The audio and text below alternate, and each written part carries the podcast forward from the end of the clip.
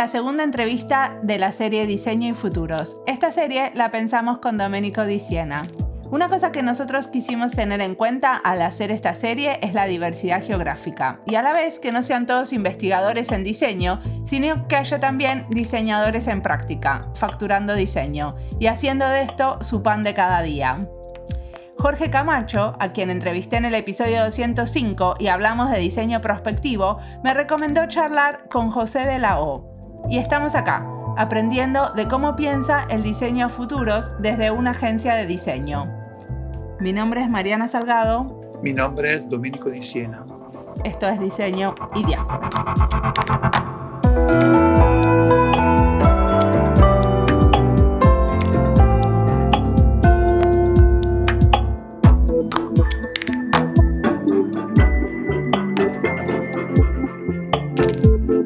Mi nombre es José es que yo tengo muchos sombreros. Por un lado, soy el director de, un estudio creativo, de una agencia de diseño especializada en investigación. Que digamos, tenemos como tres áreas de acción. Que la primera es eh, diseño de producto, más como hacia el diseño tradicional. Otra es eh, más hacia el design research o, human centered design, ¿no? es un poco donde últimamente más nos hemos inclinado. Sobre todo damos consultorías a empresas que no están en México, pero que tienen presencia en México y que quieren entender mejor eh, qué es lo que están haciendo y cómo traer su valor para acá de la mejor manera. Entonces, eso trabajamos mucho. Y por último, el estudio también tiene un brazo, digamos, como, como que tratamos de, generar proyectos utilizando tácticas de diseño crítico para cuestionar un poco nuestra práctica, nuestro entorno y aún así como enriquecer también nuestra propia metodología. ¿no? Esa es la parte del estudio. Y además, este, soy profesor en el TEC de Monterrey, campus, eh, bueno, región Ciudad de México, y en mayo me nombraron director regional. ¿Y qué estudiaste? Diseño industrial. Ok, perfecto. Y vamos, entonces vamos directamente a lo que nos interesa. Nos interesa mucho que hablemos de esto del diseño crítico. ¿Cómo empieza una consultora a hacer diseño crítico y para qué sirve? Bueno, el, yo estuve como en conexión con el concepto de diseño crítico desde la maestría. Yo hice una maestría en, en la Design Academy en Doven, en Holanda, una maestría muy enfocada como a investigación artística con su sparkle de diseño, por así decirlo, ¿no? Y como buscando metodologías y buscando temas teóricos de cómo desempeñar el proyecto que yo iba a hacer, llegué al, al trabajo de Anthony Dunn y Fiona Rabi y me gustó como esta cualidad un poco punk rock del diseño crítico, ¿no? Y ojo, es muy interesante porque el diseño, sobre todo el diseño de producto, el diseño industrial, pues va muy de la mano con, con el capitalismo. Al final del día por eso salió. ¿Cómo puedo vender mejor cosas? ¿No? Hacerlas más, entre comillas, humanas. Claro, pero que Anthony, Dune y Fioran Raby lo que hacen son como productos que si bien son como provocativos, al final están en las exposiciones. Es como muy diferente eso que usar ese diseño crítico en un estudio de diseño en una consultoría. Ajá, exacto, eso iba, pero fue justo lo que a mí me llamó la atención. Yo desde, desde adolescente me he identificado mucho con la cultura anti-establishment, ¿no? Este, y, y como que este anti-establishment me, me, llamó la atención cuando empiezas a descubrir el diseño crítico, ¿no? En este libro, eh, pues muy ya conocido por todos, ¿no? El de Hershey and Tales, que, es por como, según yo, ahí es donde primera vez describen diseño crítico. Y este, y sí, pero también es un tema súper conflictivo, ¿no? Porque el diseño crítico no, no es este solucionista, ¿no? No es, no, no, no intenta generar practicidad, sino más bien todo lo contrario. Bueno, pero intenta generar discusiones. Sí, y una compañía no va a querer generar discusiones, una compañía va a querer vender. Y entonces, eh, un poco para contestar tu, tu, pregunta original, ¿no? Después de este contexto que, les acabo de dar, pues para mí fue eh, mucho trabajo entender, pues cómo voy a, a, utilizar diseño crítico, algo que me gusta mucho hacer dentro de mi práctica de diseño. Cuando yo terminé la maestría, yo fundé mi estudio Antes se llamaba The Lao Design Studio pensando que iba a ser más sobre, este, pues sí, un estudio pequeño, para que no nada más se José de Lao, sino como que hay un estudio detrás. Y fíjate que me costó justo mucho entender esta practicalidad del diseño crítico, porque pues como lo vendes. Normalmente tú no quieres cuestionar a un cliente. Un cliente trae un problema y tú quieres solucionar ese problema. Pero algo que nos fuimos dando cuenta es que a través de la práctica del diseño crítico, yo y mi equipo nos hacemos mejores diseñadores, ¿no? Y eso te lo digo así después de 10 años de reflexiones y de escribir y de leer y, y de cuatro años que llevo en la academia. Bueno, y contame, ¿por qué son mejores diseñadores? Pues yo creo que cuando, o sea, al final del día el diseño crítico pues está muy basado a, en pensamiento crítico. Pensamiento crítico es este, estarte constantemente cuestionando, ver todas las partes para una conclusión, básicamente. Que esa es una habilidad que de repente, al menos en México, en la práctica del diseño, no te da tiempo de tener, porque todo es para ayer, ¿no? A diferencia de prácticas en Europa o en, o en Norteamérica, donde hay un presupuesto y se respetan deadlines y tal vez el cliente tiene un poco más de conocimiento de, que el proceso de diseño es un proceso y no es algo off-shelf, por ejemplo. Muchas veces en, en, México, y bueno, un poquito paréntesis, yo tuve mi estudio dos años en Holanda y luego me vine para acá, entonces yo siento que mi estudio es más basado en México que otra cosa. Era muy empresa local, quiere invertir en, en innovación a través de la investigación. Entonces, este, y eso cuando hablamos de, investigación tradicional, Human Centered Design, mucho menos vas a querer este, cuestionar el core del por qué están haciendo dinero. Entonces, nosotros hemos hecho varias, eh, varios proyectos que autoiniciamos nosotros como estudio, donde tratamos de, de cuestionar ciertos aspectos puntuales, donde no nada más aprendemos cosas nuevas a través de una investigación tal vez más secundaria, pero también a la hora de, averiguar cómo comunicar esos resultados o qué hacer con esa información que, tenemos, pues también como que te pones a, practicar habilidades de diseño al final del día, ¿no? Entonces empiezas a aprender a tomar tal vez o, o experimentar, por ejemplo, experimentar a través de la fotografía o empiezas a partir de un concepto muy abstracto y cómo lo vas a, traducir un objeto, por ejemplo. Bueno, a ver, bajémoslo a un ejemplo concreto. Decime un ejemplo concreto donde hayan usado diseño crítico y les haya servido de alguna manera para lo que ustedes querían. Ok, eh, hemos hecho varios proyectos a lo largo de la historia del estudio. Uno yo creo que, que ha sido muy interesante. Em, ¿Cuál puede ser? Es que hay varios que son, que que van también de la mano con algo, este, por así decirlo, comercial, pero te voy a dar uno que no es para nada comercial, que sí fue totalmente una reflexión. Y para contártelo, les voy a platicar un poco de contexto. Em, yo soy súper disléxico, pero sí, disléxico lo que le sigue. Hay un nivel de, dislexia que va más allá de me confundo el 6 con el 9, ¿no? O sea, si, si tú me das así direcciones para llegar a, manejando de un lugar a un B, yo me hago bolas porque la derecha izquierda todo eso, ¿no? Entonces, por esa dislexia, pues, yo tengo muchos problemas con el tema de ortografía. Y lo que sucede en México es de que la ortografía, el, el, escribir gramaticalmente de manera correcta es obviamente señal de que tienes una educación, que tienes un estatus de educación alto. Pero si ese concepto nosotros lo, lo comparamos con la vida real, nos damos cuenta que en México, pues no todas las personas el español es su lengua eh, materna, es su lengua primaria, sino que hay muchísimas personas que, hablan otras eh, etnias que escriben de manera fonética, no de manera gramatical. Y cuando nosotros empezamos a analizar las reglas gramaticales del español, nos damos cuenta que no tienen sentido. La única manera de aprendértelas es a través de la memoria no es a través, o sea, no es un, no, es un tema empírico. No, una esdrújula tiene que ser así por bla, bla, bla. Pero no hay, pero es difícil anclarlo a, una, a, un, a un lugar práctico. Entonces, por ejemplo, muchas personas este, de culturas originarias en México, pues obviamente algunas no terminan la primaria, ¿no? Para, para, hablar español, nuestra lengua oficial, y escriben de manera fonética. Entonces, es muy interesante porque partiendo de esta parte como tan banal como la ortografía, este, queremos hacer una crítica al respecto, ¿no? O sea, de, de, veras es tan importante que nosotros tengamos este, como esta, esta manera tan rígida de escribir español, que, que al final del día mucha, mucha gente puede tener discriminación, que eso sucede muchas veces en México cuando, no sé, una persona indígena llega al banco y quiere hacer una, una firma, alguien que tal vez es más mestizo puede discriminarlo.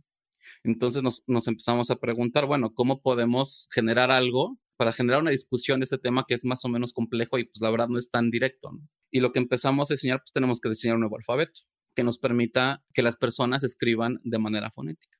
Pero si quieres diseñar un alfabeto y ponerlo a la práctica, diseñamos dos tipografías, una serif y una sans serif, donde empezamos a juntar caracteres que fonéticamente son similares para, para que vayan sustituyendo a los que tienen diferentes pronunciaciones, ¿no? Entonces, por ejemplo, la Q, la K y la C, juntamos esas tres en una sola, en un solo carácter.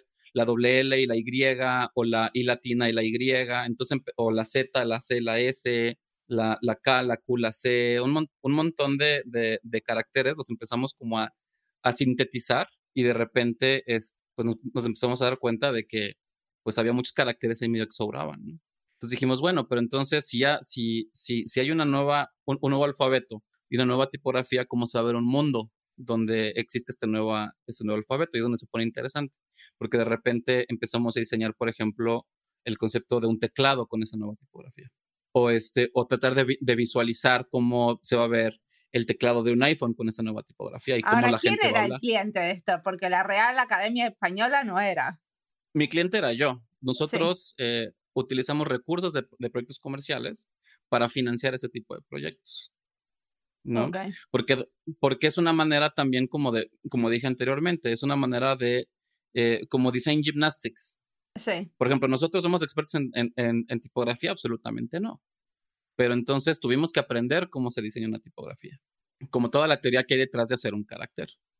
Sí, es como un entrenamiento para la gente del estudio, un entrenamiento a nivel como intelectual. Y para mí también. Están usando una nueva metodología y también una, un entrenamiento técnico porque están aprendiendo a hacer tipografías, que es como una nueva habilidad para, para los... Exacto. Sí.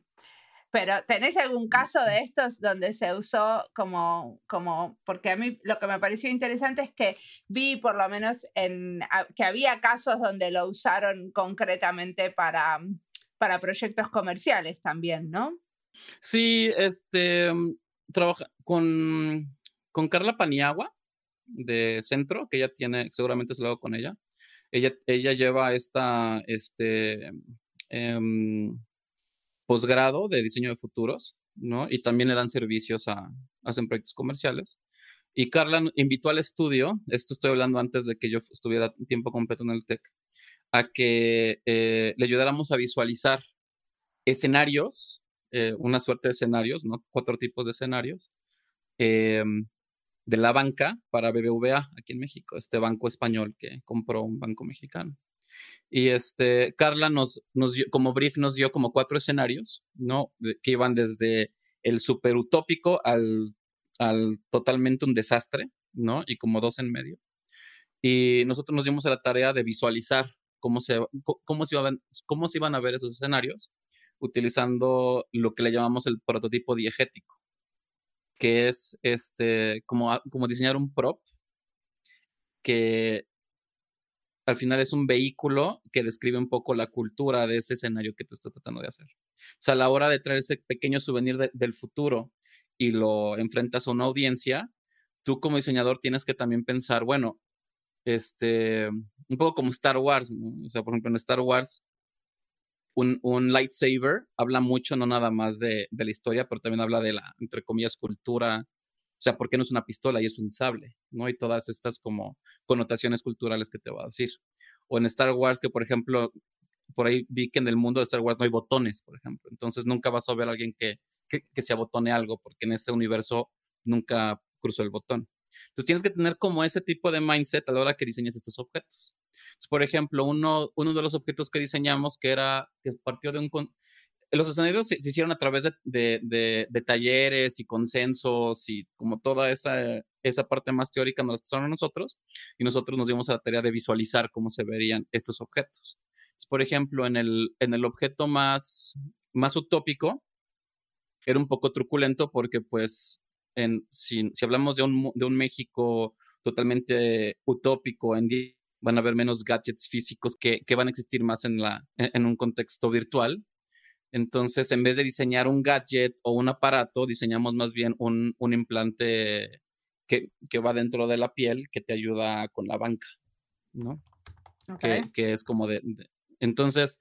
Pero eso es más distópico que utópico, ¿no? Porque digo, yo no quiero ningún implante adentro de mi piel para hacer cosas para el banco. Tú no hoy, tú no hoy, pero, pero un, un chavo de 10 años que está acostumbrado al surveillance capitalism se lo hace normal. ¿No? Y si, y, y si éticamente hay una, o sea, en este escenario éticamente la banca tenía un código de ética para ese tipo de información, pues claro que es utópico, porque a mí me va a ayudar a ser mejor persona y, tener una mejor este, cultura financiera, ¿no? El distópico era más como, este, ¿cómo le podemos decir? Cuando no hay, este, o sea, por ejemplo, para el utópico, pues obviamente nos, nos clavamos en lugares más pues, donde la, se vive mejor, como por ejemplo, de Finlandia no, pero pues obviamente Escandinavia hay, un, hay un, una calidad de vida mejor que en México, pero para hacer el totalmente distópico nos clavamos en, en zonas periurbanas de México y de India, donde al parecer la, como no, como hay un colapso social político, pues no hay banca. Entonces la gente cómo iba entonces a, a tener un currency. Y lo que hicimos fue un baño público que, este, que, que, que trabajaba como biodigestor para generar energía. Entonces tú ibas a literalmente a depositar energía para que tú tuvieras como una especie de crédito y pues todo obviamente súper informal, etcétera, etcétera, ¿no? Pero aquí lo interesante de lo que me gustaría hablar es no tanto la parte del concepto, sino la parte de cómo visualizar ese concepto a través de objetos, que es la parte interesante. Porque obviamente este objeto distópico, bueno, que para ti es distópico, para mí es utópico, que es altamente tecnológico, pues cómo vas a visualizar un chip y cómo vas a exhibir un chip. Entonces lo que nosotros hicimos fue, tuvimos que diseñar una modelo escala del chip, ¿no? Por, porque pues iba a estar difícil. Y este, pero aquí lo interesante es, es, es normalmente muy fácil como pensar en el utópico y en el distópico, ¿no? Porque es como, pues nada más como que lo amplificas y ya. Pero los dos de en medio, esos, esos eran los interesantes porque ahí es cuando empiezas a, ya tienes que reflexionar mucho más en que sea creíble el, el, lo que sea que vas a diseñar, que no sea extremadamente ridículo. Pero la idea de hacer una maqueta, un prototipo, un prop, una cosa concreta y tres dimensionales de esto, es porque ustedes lo usan como en dramatizaciones. No, no, no, pues lo puedes usar como, o sea, eso fue parte del brief. Nosotros utilizamos el medio del prototipo diegético. Eh, sí puedes hacer dramatizaciones a través de video, ¿no? Pero para nosotros no es tan necesario, porque el objeto en sí, como te decía, como regresando un poco al, ejemplo del, lightsaber, las características de un producto intrínsecamente te van a decir cuáles son las, las características de una cultura, de un lugar o de un contexto. ¿Qué es un prototipo diegético? Como te dije antes, es como este souvenir del futuro, ¿no? Diégesis que viene como de la narrativa, es este objeto que también trae una, una carga narrativa en una historia, ¿no? El, el lightsaber de Star Wars, la, la, varita mágica de Harry Potter, el comunicador de, de, de Star Trek y en ejemplos, ¿no? Que son objetos que nos van diciendo un poco, o sea, que otra vez traen intrínsecos como una carga cultural de cómo vive esa sociedad. Entonces, si por ejemplo, no sé, dime un objeto de, que, que, te venga a la mente de la ciencia ficción y, lo analizamos. Em, de la ciencia ficción. A ver, dome. Como de una serie de, de, de Netflix y así. Hagamos el ejercicio. Perdón, los, rayos. También Doménico puede participar, que está muy callado. Sí, sí, sí, sí, sí. sí. Los, rayos láser. ¿De dónde? Por ejemplo, en, en, Star Trek, ¿no? Estas pistolas con el rayo láser, que no se entiende muy bien lo que hacen, pero te dicen estamos en el futuro. Estoy tratando de, de, googlear el, como una imagen. Entonces, digo, no sé, o sea, tal vez ustedes no son tan, tan fans de, de, la ciencia ficción, yo no soy tan clavado, pero pues luego es inevitable clavarse ahí. Pero si se dan cuenta, tenemos dos, como dos factions en Star Trek, ¿no? Los, los del Enterprise son como los humanos, pero también hay como temas ahí. Y los Klingon, ¿no? Que son como estas otras, este, que es como otra cultura. ¿No? Que es un poco más tribal, por así decirlo. ¿Están de acuerdo? Sí. Cuando yo agarro y le quito a cada uno una pistola láser, ¿van a ser iguales? No, porque funcionan diferentes. Por supuesto que no. Porque funcionan diferente. ¿Pero, qué, ¿Pero por qué funcionan diferente? Porque tiene un contexto diferente. Porque tiene un contexto diferente, ¿no? Porque tal vez el de los humanos es mucho más slick, es, tiene más metal, es, es tal vez más fría, se ve más clínica. Y el de los Klingon tal vez va a ser más tribal, tal vez va a tener más madera, va a tener elementos más orgánicos, va a ser más ocre, etcétera, etcétera. Mm, sí. Ese tipo de detalles son los que, cuando uno analiza ese tipo de objetos, son los que empiezan a describir cómo es una sociedad, ¿no? Y ahí es donde está súper interesante trabajar. Claro, es muy fácil hacerlo en, ficción total porque tú decides cuál es el límite y vas amplificando para llamar la atención y tener una historia interesante. Pero cuando tú quieres, en cierta manera, entender un contexto más claro a futuro, utilizando estos objetos, pues tienes que empezar a tomar decisiones que, o anticiparte esas decisiones para que también sea creíble lo que tú vas a hacer, que tal vez no va a ser tan provocador como una pistola láser, pero tal vez en los materiales que tú estás escogiendo o la manera en que tú configuras cómo se ensambla ese objeto, ahí es donde está lo divertido del asunto, ¿no? Por eso decía que de esos cuatro este, escenarios donde tenemos el utópico, el distópico y tenemos estos dos como in between, ahí es donde está la carnita, porque es con la que más nos tenemos que inspirar en nuestra vida real y es la que más nos va a ser útil entenderlo. Una pregunta. Dime, Domenico. Porque, si me estaba ocurriendo, ¿no? Eh, ¿de, qué forma, ¿De qué forma los dos escenarios más eh, utópico y distópico a trabajar esos dos donde hay más chicha, como decías? Yo creo que no, no, no partes de uno y del otro, sino los trabajas de manera independiente y te haces preguntas también de manera independiente. Es como casi son cuatro proyectos a la vez, ¿no? Si lo traducimos a diseño tradicional, son cuatro clientes que tienen cuatro necesidades totalmente diferentes. ¿no? En este caso, y algo que se me olvidó mencionar es que eran cuatro escenarios de un México en, una, en un periodo de, 10 años, si más no me acuerdo, donde pasaron, donde sucedió algo que hizo como varios, como realidades paralelas. O sea, en uno pues ¿se, se, puede decir groserías en el podcast? Sí, sí se puede. Sí, ok, bueno. En uno nos fuimos al carajo, en otro nos fue increíble, así de wow, el dólar está, o sea, cinco, cinco, dólares un peso y pum, vivimos en, el, en la abundancia, ¿no? eso es lo fácil, como de, tenerlo.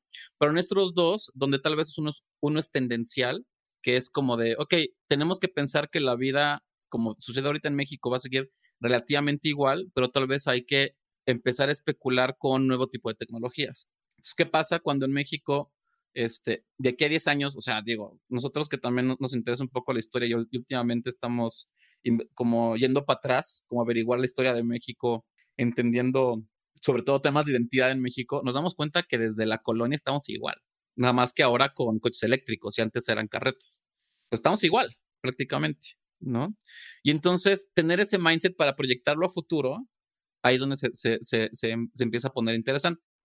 Uno dijiste que el del medio, uno era tendencial y tenía más que ver con la tecnología, ¿y el otro? No, los dos, dos tienen que ver con la tecnología, ¿no? Porque un ser humano sin tecnología, pues está difícil, ¿no? Tenemos que ver diferentes tipos de tecnología. El, el tendencial era como si todo siguiera igual, eso es lo que lo diferencia. Y déjame, me acuerdo cuál era el otro que estoy viendo en mi página.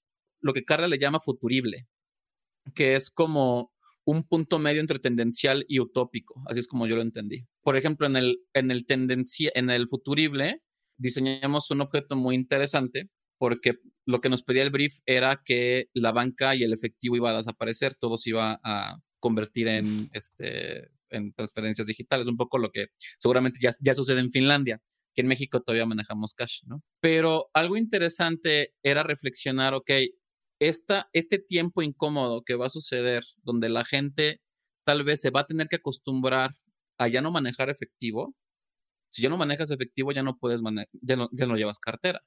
Pero la cartera tiene otras funciones más que llevar billetes, ¿no? Desde la foto de tu bebé. Pero ahí hay toda una connotación de qué hacemos con la economía en negro. Eh, el gran problema de Latinoamérica eh, no es eh, solamente llevar a una cartera, sino ah, la economía informal. Claro, o sea, al, final del día el cash es el, es, es, el currency que es más difícil de traquear. No, pero no va por ahí.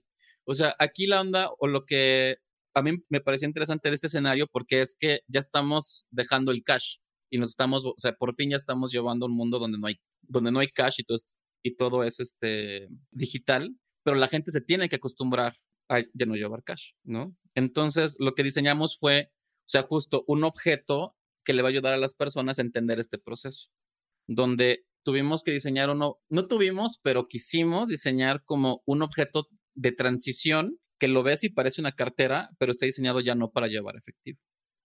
¿no? Entonces puedes llevar tu estampita de Chuchito Redentor de Jesús de Nazaret porque pues, es religioso y es donde la llevas, pero pues ahora en lugar de tener un, un, espacio para llevar billetes, lo puedes utilizar para otras cosas. Y entonces eso, ese objeto, ese como objeto híbrido nuevo, habla mucho de esta, o trae a la discusión justo el entender de que los cambios no son de la noche a la mañana y la gente se va a tener que adaptar. Y para nosotros, en este caso, los diseñadores de BBVA, pues es algo que ellos tienen que también tener en cuenta, de que este tipo de cosas no se van a, implementar de un día para otro porque la gente lleva tradicionalmente este, mucho tiempo hablando. Por ejemplo, yo no sé por qué todavía mucha gente le dice esto teléfono, ¿no? A mi celular, a mi iPhone. Ya no tienen nada de teléfono. Creo que lo usas más para, o sea, yo lo uso para todo menos para hablar por teléfono, pero sí le digo a mi esposo, oye, pasa mi teléfono, por favor. En, en, ese tipo de situaciones es donde, es donde nos gusta estar como estudio, porque ahí es donde empiezas a, a, a cuestionar pues también cómo está, cómo se está configurando la, la, vida cotidiana, que es donde el diseño tiene que atender. Y muchas veces, pues luego hasta se nos olvida.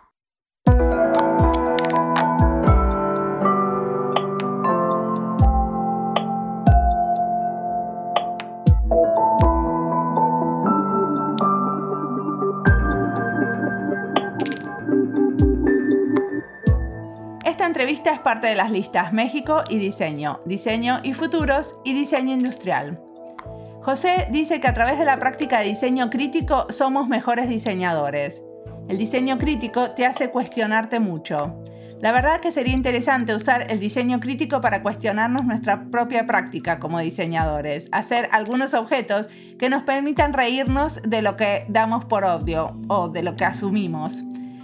A muchas de estas entrevistas me dejan pensando, pero no se me había ocurrido usar el diseño crítico para pensar lo que hago. En general, como trabajo en equipos transdisciplinarios, donde mi manera de pensar es siempre valorada como innovativa o creativa, a veces me quedo demasiado cómoda como en una especie de camita de flores. Igual como a la vez tengo hormigas en la cola, siempre estoy mirando a todos lados y viendo cómo los demás hacen cosas parecidas, pero de otra manera. Esto de cuestionarme y aprender es de todos los días.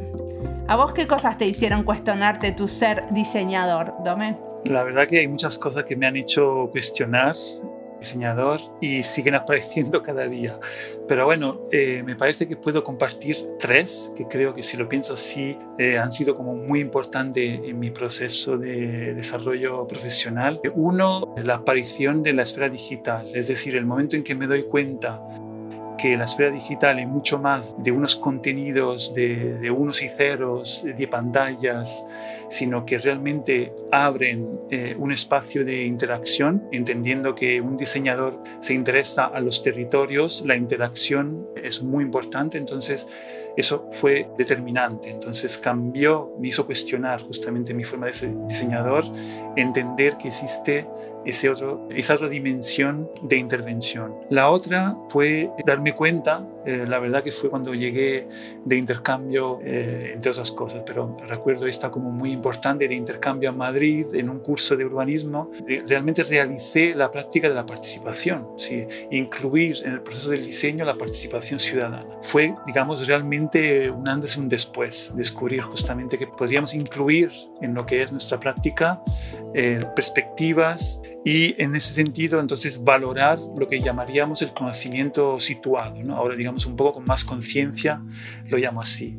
además de nuestro profesional especializado, el, conocimiento situado de las personas que habitan el territorio. Y luego la tercera es un poco justamente la conciencia de los procesos como diseñador, entender que además de ir directos a definir soluciones, eh, realmente nuestra capacidad de proyectar, nuestra capacidad de definir, de analizar, puede estar enfocada a eh, diseñar procesos, es decir, entender eh, definir actores, dinámicas, acciones que en su conjunto definen un proceso que implican entonces a más actores y más contextos en la definición final de soluciones, que es lo que a, mí me gusta también definir como diseño cívico. ¿no? eh, por ejemplo. Entonces, esas tres, digamos que son eh, quizá las más que pueda compartir en este momento. Buenísimo. Entonces, sigamos escuchando a José.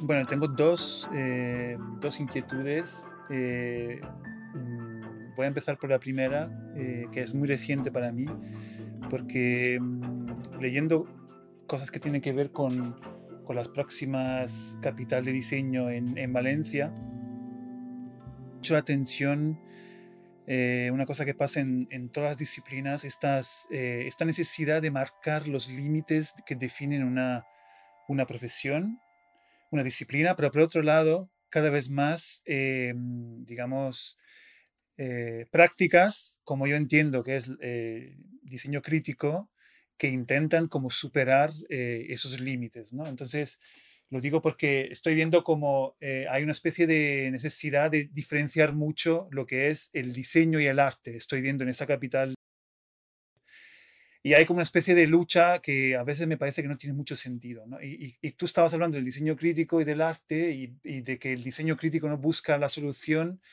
Y te quería preguntar una reflexión un poco más eh, como sobre ese tema, ¿no? De qué forma el diseño crítico nos permite crear una relación o una diferenciación entre el diseño y el arte. Pues mira, muy, muy, muy buena pregunta. Y también a mí también me, me, me inquieta. O sea, los dos estamos tenemos estas inquietudes. Yo creo que el mayor problema del diseño es justo el término diseño, porque no nos ponemos de acuerdo en cosas de diseño.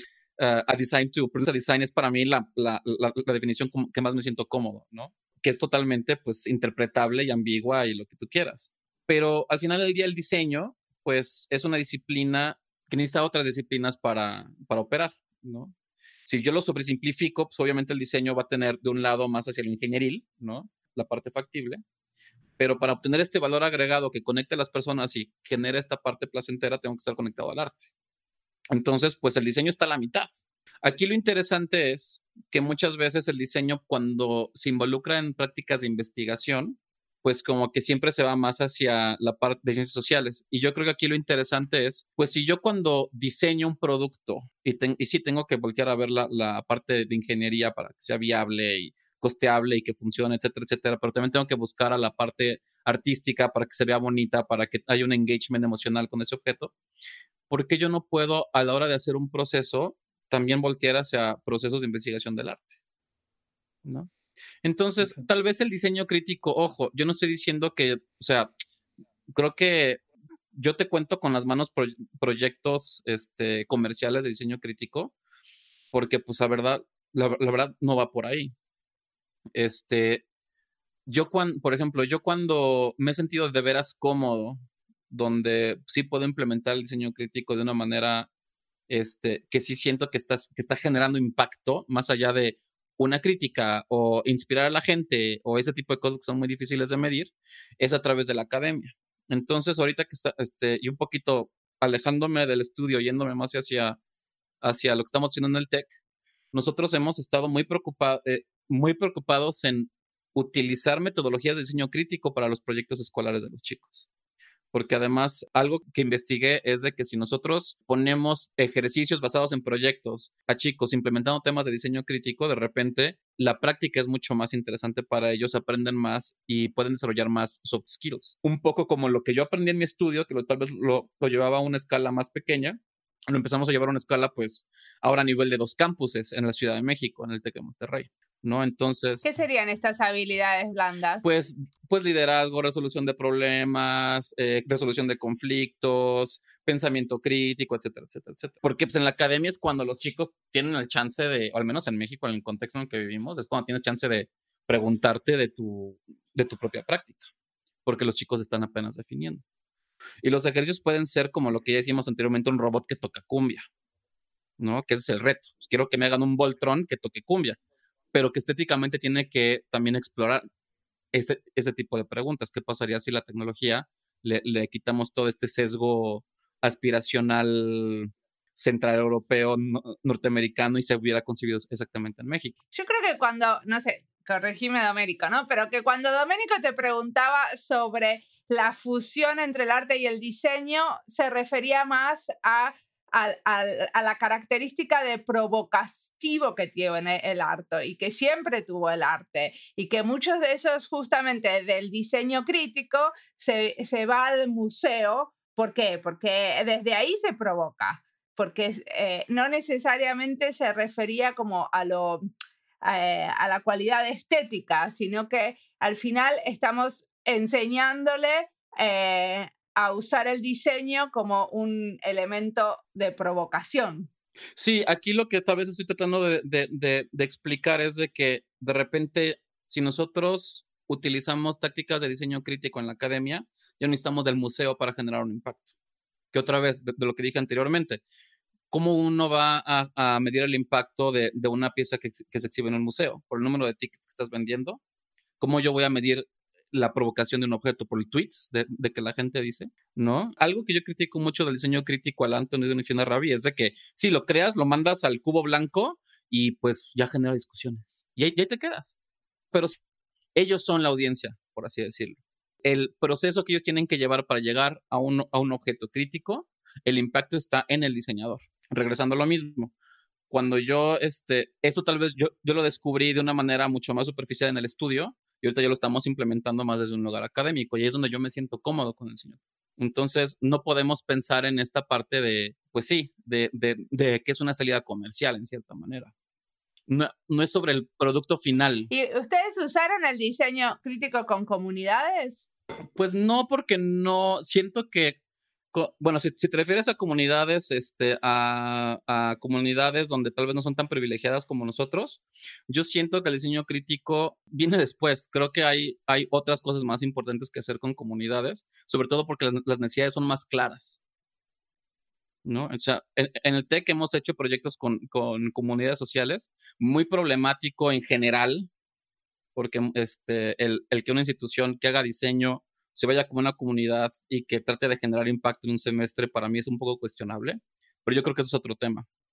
Yo siento que el diseño crítico, al menos yo, yo, yo no lo trataría de, implementar con, con, comunidades, a menos que la necesidad que tenga esa comunidad me indique que tengo que aplicar ese tipo de tácticas. Y ustedes usaron diseño crítico y especulativo en paralelo a la prospectiva, ¿no? ¿Cómo es esa combinación de usar las dos cosas, como las dos aproximaciones? ¿Cómo se pues, articulan? Pues, pues, es un poco lo mismo, ¿no? O sea, al final son semánticos, es como semántica, ¿no? O sea, igual y prospectiva tiene un término, diseño especulativo tiene otro término, diseño crítico tiene otro término, pero al final del día es un poco el, el, el diseño, al final del día es una práctica prospectiva, porque vas a hacer algo que no has hecho.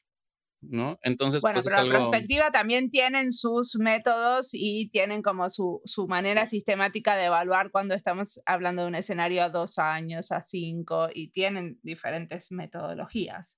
Sí, pero la verdad yo no me clavo tanto en, en, en más como en, en, estudio de futuros, nosotros no nos clavamos tanto eso, somos tal vez más, este, más intuitivos en ese aspecto, ¿no? Siento que de repente cuando, cuando tienes una metodología de prospectiva, es útil porque al principio te ayuda a minimizar la incertidumbre, ¿no? Pero al final del día, cuando es, es muy cómodo replicar una metodología, ¿no? Y entonces, cuando empiezas a replicar una metodología, inconscientemente la dejas de cuestionar. Y entonces se, se, va a convertir en un proceso cada vez menos creativo. Y eso es un poco a mí, lo, o sea, y no es que esté criticando a las, a las metodologías prospectivas, a mí en lo personal, a mí siento que son muy eh, constrained entonces yo, más bien yo, yo prefiero, o sea, está padre leerlas y ver de qué van y, y, te inspiras y tal vez utilizas alguna parte que tal vez tú necesitabas en, en, en tu propio proyecto, pero hasta ahí. O sea, cada vez que nosotros iniciamos una pregunta, también vamos dejando que nosotros este, vayamos dándole forma al proceso que vamos a seguir. Ahora, nosotros también en el estudio desarrollamos una metodología que usamos bastante, que yo siento que tiene este buen balance de, de que te, te, indica el camino, pero no lo camina por ti, por así decirlo, que va más enfocado a generar buenos conceptos, no tanto a predecir el futuro, ¿no? Que predecir el futuro. ¿Vos pues, con esta metodología te, te referís a ese canvas que hicieron? Así es. Ah, el generador de predicciones, esa herramienta para hacer especulaciones significativas. Así es. Muy bien. Y eso sí es algo que usan con diferentes clientes, ¿cierto? Sí. Sí, lo usamos, lo, lo, hemos rebotado en workshops, lo hemos rebotado en, con clientes, este, lo usamos mucho también en la escuela, como para que los chicos generen conceptos creíbles. Ojo, no es, no es un business model canvas así de que me va a, ya sabes, o sea, no, no hay ninguna promesa de, innovación. Al contrario, la, razón por la que la diseñamos fue para darle estructura un poco a encontrar un balance que el concepto que yo voy a hacer que sí sea claro y que en cierta manera sea lo que nosotros llamamos creíble, ¿no? Porque si vas a hacer un, diseño especulativo y, por ejemplo, no tienes una clase, pues la idea va a ser ridícula, ¿no? O si, o, si no tienes un estudio completo de, hacer un benchmark, por ejemplo, pues entonces tal vez estás haciendo lo que ya mucha gente hizo hace mucho tiempo. Entonces son como diferentes pasos que tú tienes que seguir para asegurarte lo más que puedas que tu idea especulativa o tu idea sea como lo más interesante posible. El nombre de Prediction Generator al final es un poco pretencioso, si soy honesto. Es más marketing, para que llame la atención, ya luego te das cuenta pues, que no es tanto sobre predicciones. No sé si debe decir esto, pero pues es la neta. Ya, ya, ya que flojera cambiar el dominio. Está bien. Decime, ¿y la cooperativa panorámica seguís trabajando ahí? Pues seguimos, o sea, digo, vamos a, nuestras bodas y, y, seguimos colaborando mucho entre nosotros.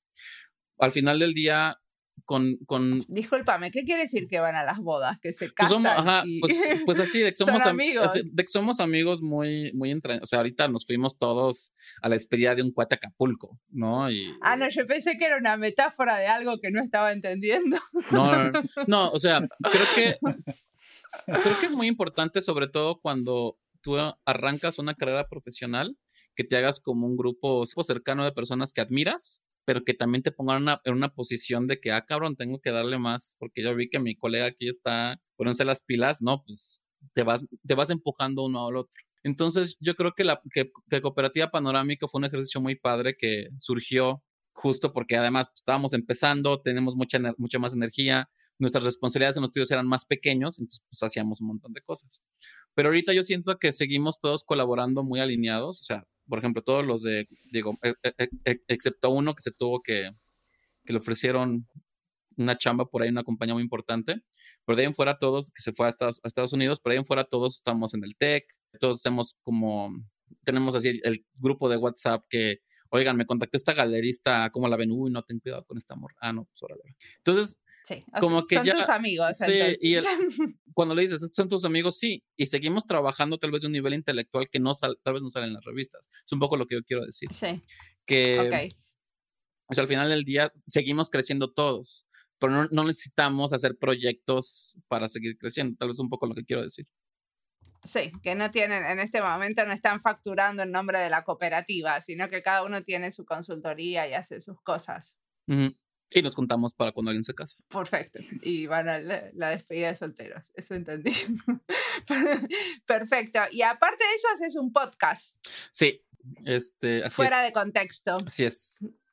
Sí. ¿Entrevista gente también? Pues es que empezamos, o sea, el podcast lo, lo empezamos ya tendrá casi, casi ocho años. Con, cuando, cuando yo conocí a Miguel Melgarejo, Miguel Melgarejo estudiaba en TU Delft y yo, y yo recién yo, yo ya me estaba mudando de regreso a México. Los dos escuchábamos mucho Radio Lab y The Mod y muchos como, como podcasts que van más al storytelling. Y este, y dijimos, o sea, cuando yo me fui a México, le dije, güey, pues, o sea, nos conocimos en Holanda. Le dije, güey, pues hay que hacer algo tú y yo y hay que aprovechar que yo me voy a México, pues hay que hacer un podcast. Y fuera de contexto empezó mucho con un formato donde él vivía en Holanda, yo vivía en México y este, recolectábamos historias y teníamos como dos puntos de vista, ¿no? Este, y conforme eso, y, el podcast fue evolucionando también como un poco desde el punto de vista de también qué nos interesaba hacer. De repente los, las primeras temporadas eran más sobre, era una pesadilla editarlas, porque era más tipo así, muy pretenciosos, queríamos hacerlo como tipo Radio Lab, por ejemplo. Este, y pues llegó un momento que ya era así, pues, ya, aquí eras me voy a poner, o sea, le dedicábamos, ¿qué te late? 20 horas de edición a un, a un episodio. Ah, muy divertido. Pues no, o sea, a, mí, me encantaba porque, porque, o sea, porque escuchas el tema y sacas el transcript y, la, y el que entrevistas dice tal cosa, entonces cuando lo dice tienes que editarlo de una manera y pones esta, esta canción que va a dar, que va a ser la, o sea, era una filigrana que era padrísimo, pero al final del día, pues al quinto, pues ya es que flojera. Y entonces empezamos a hacerlo más como un, pues sí, más como esto de que nos conectamos por Zoom, sobre todo por la pandemia, que tratamos de, tener pláticas muy, este, muy abiertas, donde tal vez Miguel y yo tenemos como dos, dos roles diferentes. Y sí, buscamos gente interesante con quien platicar. Y este, y pues digo, ya ahorita vamos a sacar el último, de hecho, este, e, esta semana sale un nuevo episodio con Luis Vega, que estuvo mucho, que está ahorita en Finlandia, por cierto, en, en Alto University. Este, igual y lo has visto por ahí. Digo, no sé qué tan grande sea Finlandia, pero este, está haciendo ahí su doctorado, entonces platicamos con él. El siguiente episodio lo, es una entrevista con Tatiana Bilbao. Y yo creo que no, nos vamos a echar otro break. Y tal vez el año que entra pues, igual va a ser otro formato, no sabemos. Perfecto. ¿Quieres preguntar algo? Dame, que hablo mucho yo. No, sí, me quedé con una, duda eh, de, mm, del diseño crítico especulativo en ámbito académico. Y te quería preguntar eh, cómo lo ves, si me parece fascinante que tengas la oportunidad ¿no? de, de, trabajarlo en ámbito académico, también con los estudiantes, investigadores, etc. Y quería tener un poco tu opinión sobre cómo, cómo está yendo, es decir, si los estudiantes al final o el contexto en el que trabajas y lo, practicáis puede ir más allá de asimilar una metodología, ¿no? A lo que voy es que claramente en una universidad privada hay como un contexto este tipo de enfoque de diseño crítico podrían articular y abrir a, a, un pensamiento que va más allá del contexto en el que están estudiando ¿no? Eh, los, los, propios estudiantes. ¿no? Y me pregunto si eso ocurre, si cómo lo ves tú, si, si son capaces de ir más allá de la metodología, ¿no? de cuestionarse incluso a sí mismo el contexto en el que están, etcétera, que me parecería un, uno de los caminos también del diseño crítico.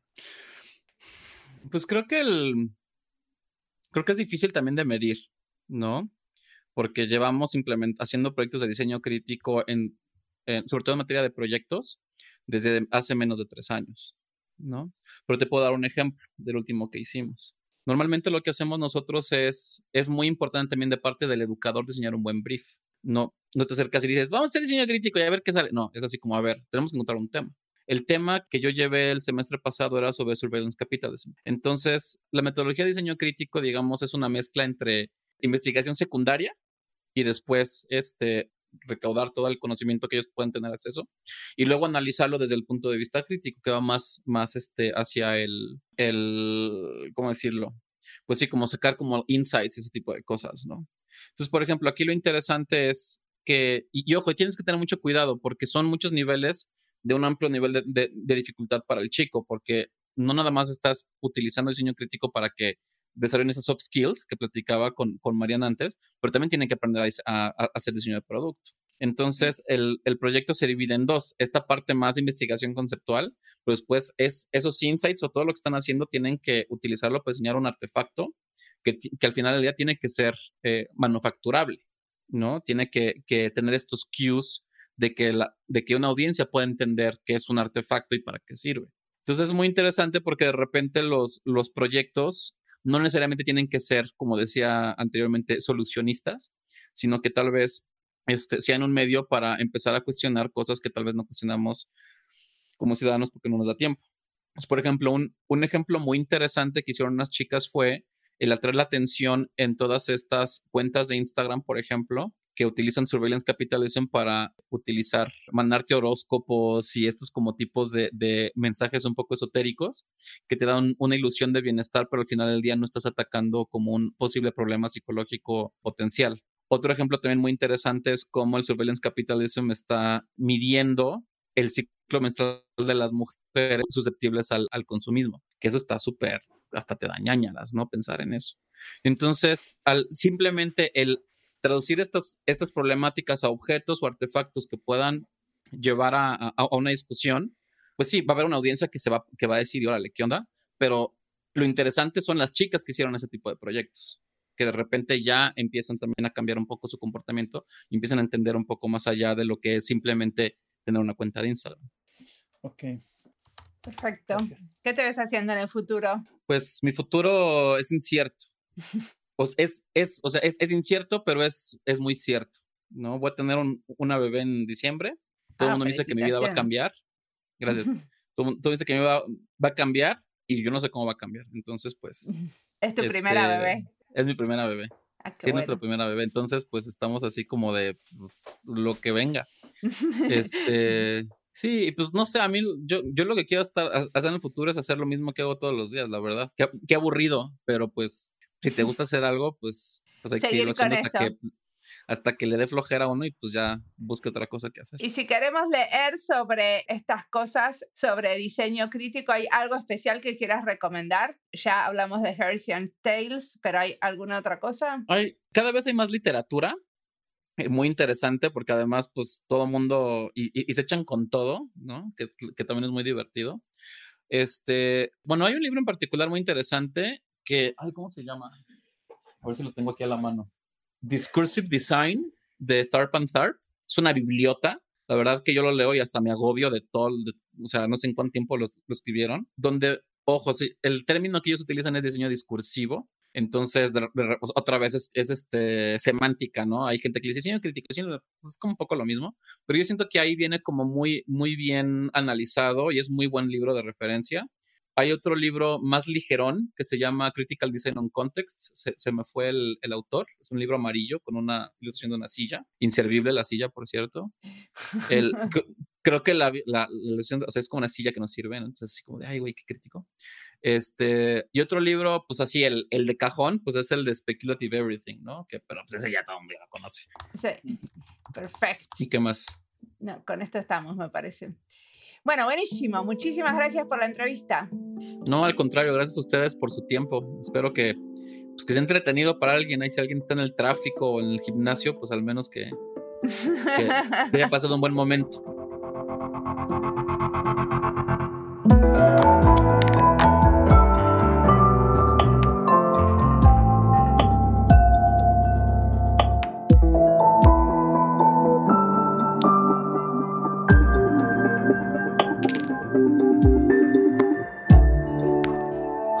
Propone hacer diferentes tipos de escenario, uno tendencial, otro utópico y otro en el medio. Me gusta el sistema porque parece claro y sencillo. Habría que aplicarlo en un proyecto para ver cómo se ajusta a diferentes contextos. Muchas veces diseñé usando escenarios, pero haciendo una serie de escenarios para mostrar un servicio desde el punto de vista de varias personas distintas. O una serie de escenarios con diferentes tiempos, o sea, pensar lo mismo a 3 años, 5 años y 10 años para ver las variaciones. Pero me gusta la propuesta de José. Me la guardo en mi archivo de ideas para sacar de la manga en la próxima reunión que me propongan pensar algo. Ahora estoy en un grupo de trabajo pensando cómo en el ministerio se puede desarrollar sus prácticas y quizás sus estructuras. Quizás dentro de este trabajo podría ser útil. Si lo pruebo, les cuento después cómo me fue. ¿Te parece, Dome, que podrías implementar esta triada de escenarios en algún proyecto concreto? Mira, creo que sí. Justo ahora eh, estamos con unos amigos implicados en un proyecto que nos ilusiona mucho. De hecho, es una de las causas de mi regreso a Italia. Me encuentro en la región Marche, en el centro de Italia, a un kilómetro del mar, donde está situada la Villa Bonacorsi. Se trata de una villa barroca, considerada como entre los 10 jardines más importantes de esta época en Italia. Incluye 5 hectáreas de terreno, 30 edificios, es una cosa increíble. Se resulta que esta villa se encontraba a la venta por, eh, por quiebra. Digamos que la, la propiedad de esta villa tan importante también para la comunidad local, realmente la estaba pensando simplemente como una operación de especulación inmobiliaria que debo decir afortunadamente fracasó. Entonces, con unos amigos nos animamos a hacer algo para, digamos, reactivar esa villa y permitir que fuera una vez más eh, un bien común para las comunidades locales y internacional. Y lo lograron, está buenísimo el proyecto. Ese es el spoiler, sí, la verdad que casi, casi ya estamos. Eh, el spoiler es que sí conseguimos que esta villa la comprara el Ministerio de Cultura de Italia. Y esto realmente nos ha supuesto eh, muchas actividades, muchas presiones justamente para abrir a escenarios que parecían imposibles. Y aquí veo justamente la, la, relación con lo que me preguntabas, porque realmente tuvimos que enfrentar al principio, cuando planteábamos esto, la comunidad local decían, esto es imposible, nunca lo van a cobrar. ¿Quién os creéis vosotros que en todo el país el ministerio, la administración pública va a pensar que esta villa en toda la que hay en Italia va a ser eh, interesante? Imposible, imposible. Y este es solo un ejemplo, tuvimos que enfrentarnos a, diferentes situaciones. Entonces pienso que sería muy interesante si en cada uno de estos momentos hubiésemos podido pensar en términos de eh, diferentes perspectivas, ¿no? justamente para prepararnos en función de lo que pasara a reaccionar con tiempo, porque esto es lo que nos está pasando. ¿no? Ahora hemos compartido ya el spoiler que no hemos conseguido, pero no ha sido tan fácil. ¿no? Eh, eh, entonces eh, las cosas cambiaban rápidamente y nosotros muchas veces no estábamos preparados. Y este probablemente haya sido el escenario más utópico que podían imaginarse, ¿no? Totalmente, totalmente. Sí, sí. Nosotros al principio pensábamos en otros escenarios, incluso uno loco, que no era tan loco, quizás, para algunos quizás sí, que era comprarla, ¿no? Porque se vendía realmente relativamente barato. Pensábamos hacer un un crowdfunding internacional. Esto en plena pandemia pensábamos que abriría un poco la ilusión de, muchas personas, pero nadie, nadie pensaba que la podía comprar el Estado.